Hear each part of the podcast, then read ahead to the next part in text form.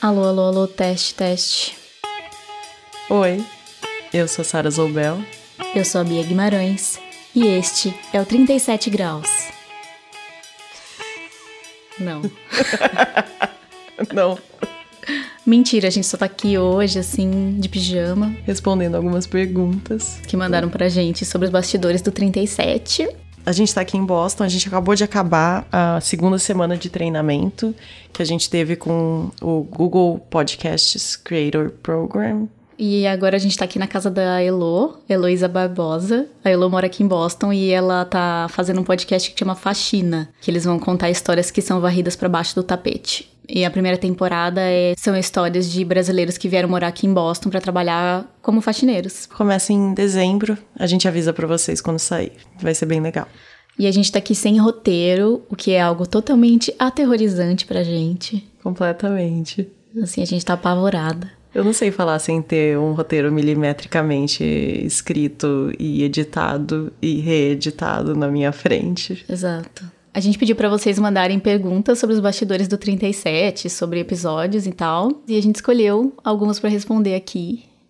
A Mônica Moura quer saber como a gente começou, da onde veio a ideia do podcast. Então, não sei se vocês sabem, mas eu era. Eu era, era uma cientista, eu sou bióloga. No meu doutorado, eu passava muitas horas é, pipetando pequenos volumes de líquido de um tubinho para o outro. E principalmente eu fazia uma técnica que era radioativa, eu tinha que ficar numa salinha super apertadinha, do tamanho de um, de um armário, praticamente, em que eu ficava toda com equipamento de segurança por horas, só trocando ali os líquidos radioativos e tal. E para passar o tempo enquanto eu fazia isso, eu escutava horas e horas e horas de podcasts. Quais? E, ah, This American Life, Radiolab, Invisibilia, Snap Judgment, os, os clássicos. Mas esse formato que é o 37 Graus, que é um podcast narrativo e tal. Quando eu cheguei aqui e comecei a meio que me aventurar pelo jornalismo científico, eu queria muito fazer uma coisa que. uma coisa meio parecida com essa mesma experiência que eu tinha enquanto eu ouvia esses podcasts. E, e daí que surgiu o 37 Graus. Então eu tava nesse programa de jornalismo, a Bia. Opa, um alarme.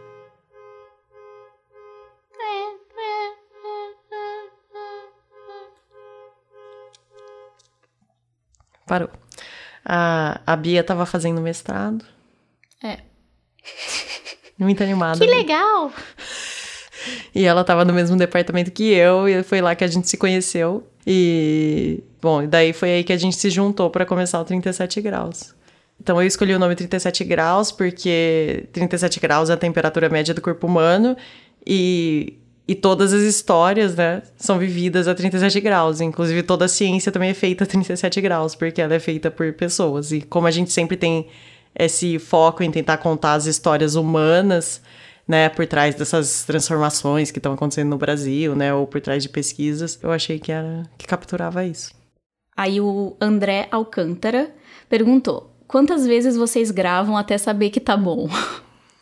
Algumas. Algumas. É, a gente começou a fazer uma coisa nova nessa, nessa última temporada. É, porque assim, o que acontecia muito é que a gente sempre é, fazia o roteiro, gastava aqueles vários dias fazendo o roteiro, e aí a gente ia pro estúdio, e muitas vezes a gente voltava pra casa e aí queria ir no estúdio de novo gravar porque não gostou de como ficou. Então, uma coisa que a gente tem feito dessas últimas vezes é que a gente, quando a gente termina o roteiro, ou pelo menos quando a gente acha que terminou o roteiro, a gente grava uma versão podrona no, no nosso escritório mesmo, com o nosso equipamento. Aí a gente pega essa versão podrona, a gente junta com, a- com as falas, com as entrevistas, a gente bota a cena de campo e tal, só pra gente ver como ficou o programa no geral, ver se esse roteiro tá bom de verdade, o que, que precisa mudar e tal, e só aí a gente vai pro estúdio, pra gente já ir com uma coisa mais garantida. Mas já aconteceu da gente ir com a coisa mais garantida pro estúdio, daí voltar, ouvir e não gostar. E daí, às vezes, dá pra ir corrigir alguma coisa, e teve vez que saiu desse jeito mesmo. Sim, teve Tem vez vezes não dá. que. É, tem, teve vez que saiu o episódio, a gente tendo plena noção que não gostou da gravação. Enfim. Ok, agora uma pergunta da Isabel Filgueiras, que é minha amiga. Beijo, Bel. Qual o som mais difícil que vocês tiveram que conseguir? Então, quando, quando a Bia me contou essa pergunta, eu comecei a pensar nas vezes que a gente saiu pra gravar sons que, não, que, que a gente não tinha para compor alguma cena, mas esse, na verdade, que não é o som mais difícil. Mas eu vou falar de duas vezes que a gente saiu porque é engraçado. A vez que a gente saiu para gravar o Tinha um Bicho no meio da pista, a gente precisava ter um som de um animal que fosse tentar atravessar uma estrada. E, e daí, que animal é melhor do que o meu próprio cachorro, Balu? Então, o Balu faz o papel de um lobo-guará, ele brilhantemente, inclusive. Está disponível para outros papéis que Oscar. alguém queira. Digno de é, Oscar. A gente levou ele num bosquinho e ficou gravando a respiração e as patinhas dele no chão. Não é que foi exatamente difícil, mas foi divertido.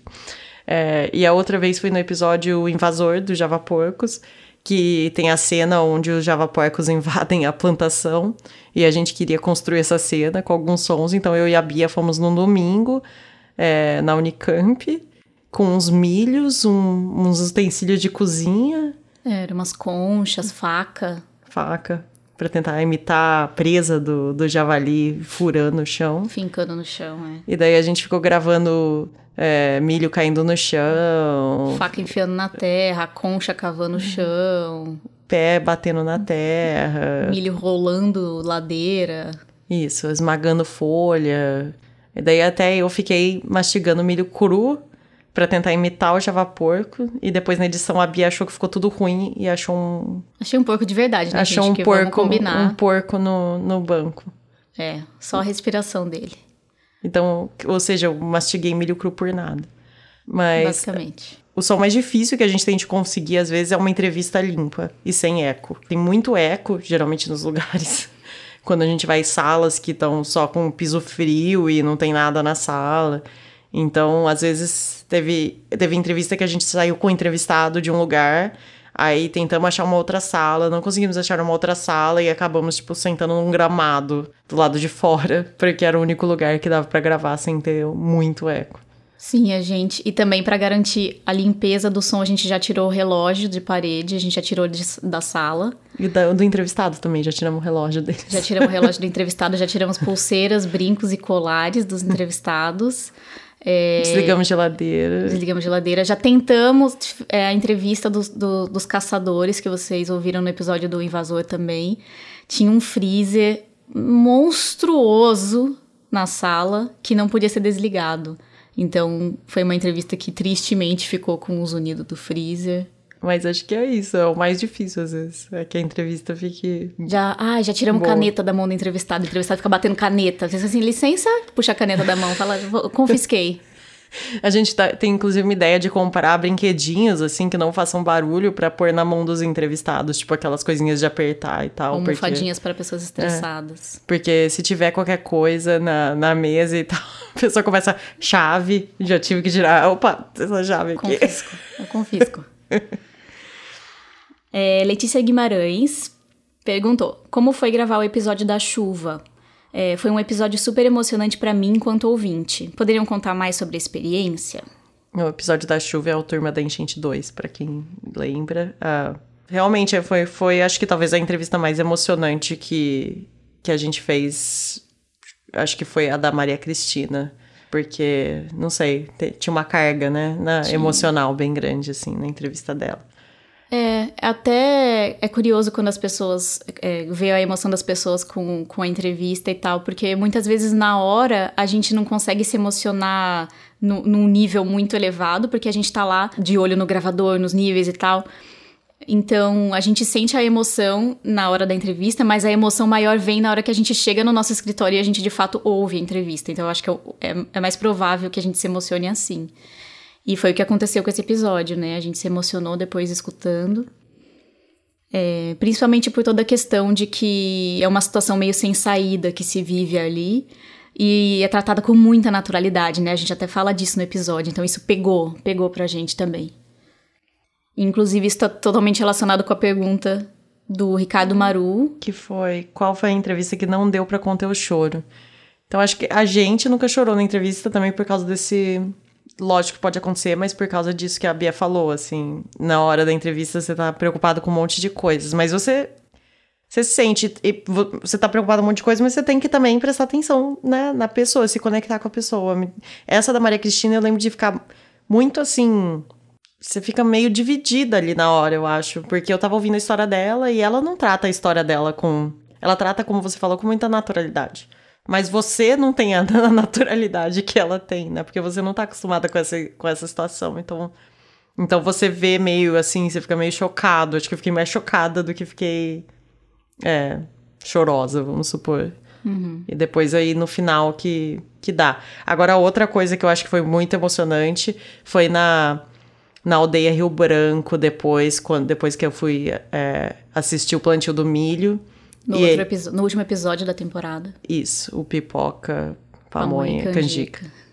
E lá na aldeia Rio Branco, depois que a gente assistiu ó, o pla- plantio do milho, eles levaram a gente para casa de reza e, e as crianças da aldeia eh, fizeram uma apresentação do coral e, e uma parte uma parte daquela apresentação é a música que tá no fim do episódio. E ela também foi muito emocionante, eu acho. Inclusive, quando a gente tava editando o episódio, né? A gente se Nossa, emocionava quando é. a música tocava. A Nathalie Wood perguntou qual o sonho do 37 graus? Onde a gente quer chegar?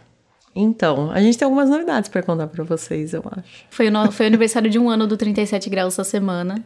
Estamos felizes com isso.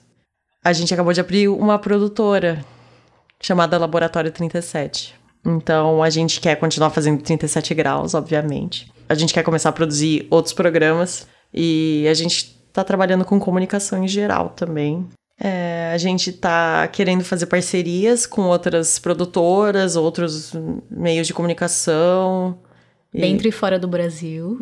Isso. E a gente começou a produzir uma minissérie. Nossa primeira minissérie. A gente tá bem animada com essa Bem minissérie. animada. Bem animada mesmo. Acho que vai ser legal, acho que vocês vão gostar. Em breve a gente vai anunciar do que que é, quando, Isso. outros detalhes. E também, às vezes, em breve, que talvez vocês ouçam outras vozes, que não as nossas também, no 37 graus. Exatamente. Mas a gente vai continuar aqui. Estaremos em todos os episódios, não se preocupe. Ou se preocupe, Ou não se sei. preocupe, Às vezes exato. você não gosta da gente. É, de uma de nós, por exemplo. Tem algumas perguntas que a gente recebeu repetidas, então aqui vão. É, perguntaram se é muito difícil, leva muito tempo pra editar. É, é, di- é mais difícil decidir como que vai ser o episódio, tipo, como que vai ser o episódio em termos editoriais e termos, e termos estéticos, como que a gente quer que o episódio soe, do que de fato fazer a parte técnica da edição. Assim, a parte técnica da edição a gente já tá acostumada e tal. O roteiro é mais difícil. O roteiro é muito mais difícil, assim. O roteiro é a hora em que a gente frita. Ah, tem muita gente que perguntou sobre o equipamento que a gente usa pra gravar. A gente fala disso no, num post no nosso blog, no nosso site que é 37grauspodcast.com. E a gente tem lá todos os equipamentos que a gente usa pra gravar. Inclusive os equipamentos que a gente usava lá no começo, quando a, produção era mais caseira. Então tem, tem coisa pra vários níveis, assim, pra quem tá começando. E também, se você achar que o que tá lá não, não funciona pra você por algum motivo, manda uma mensagem aí pra gente que tem alguns outros recursos que tem outros tipos de equipamento. Sim, algumas- gente, perguntem pra Sara sobre equipamentos, que se deixar, ela só fica, ela só fica pensando em equipamento o dia inteiro. Ela é, ela é geekzona, nerdzona dos equipamentos. Eu gosto. Fazer o quê? E a a Bel Filgueiras, que é minha amiga que já tinha feito outra pergunta, perguntou quem edita mais rápido. Bel, editar rápido não é uma qualidade, eu sinto lhe dizer. É que, na verdade, se você edita rápido, significa que você vai ter que editar de novo. É tipo fast food, gente. O que é mais gostoso? Fast food ou comidinha da avó que demorou ali com a barriga no fogão? A comidinha da avó. Agora tem uma outra, uma outra coisa em relação a editar rápido, que é, muitas vezes a gente edita, daí frita também um pouco, né? Uhum, editar frito. E daí, depois, no dia seguinte, você ouve o que você fez e parece que tava uma pessoa... Cheirada. Cheirada. Fumou crack na hora que tava editando aqui. Não tem espaço no programa. É, Aí você tem que perder um dia inteiro depois adicionando espaços. adicionando silêncios. O que mais? Que mais? Tinha mais um? Ah, é. Perguntaram quais, quais são os principais desafios até agora na produção do 37. É, acho que o principal desafio é que eu e a Bia fazemos praticamente todo o trabalho, mas por sorte a gente achou um bom músico que faz as músicas, porque quando a gente fazia as músicas, um não ficava bom, dois a gente demorava, tipo. Séculos.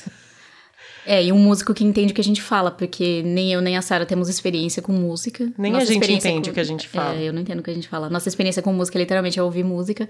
Então, as instruções que a gente dá pra ele é tipo assim, Gabriel, o nome dele é Gabriel Falcão, tá, gente? Contratem. É, Gabriel, a gente quer, nessa parte a gente quer assim, tom, dom, dom, um, uom, sei lá, esse tipo de coisa, esse Se tipo de vira. instrução, se vira. E ele, Com o tempo, ele aprende. Deus, Com o ele- tempo ele se acostumou com a gente. Exato. É, mas sim. Mas o desafio é esse, é ter um time muito pequeno. E a gente espera que em breve isso mude. A gente vai começar, já tá começando a trabalhar com colaboradores, com produtores externos. E vai ser ótimo.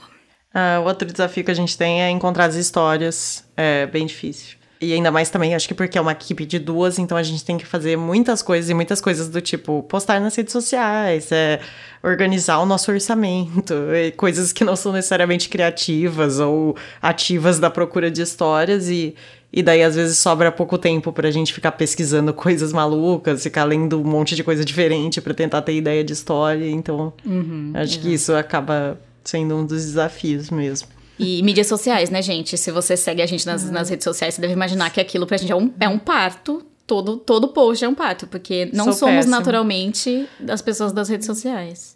É, então, esse é um problema. A gente tá no Twitter, Facebook, Instagram, arroba 37podcast, segue a gente por lá. E quem tiver mais pergunta que não, não foi gravada, manda, que a gente responde pelas redes sociais, enfim, pelo nosso e-mail. Em breve, novidades sobre a próxima temporada, sobre a minissérie que a gente tá fazendo. E é isso. Tchau. Até mais.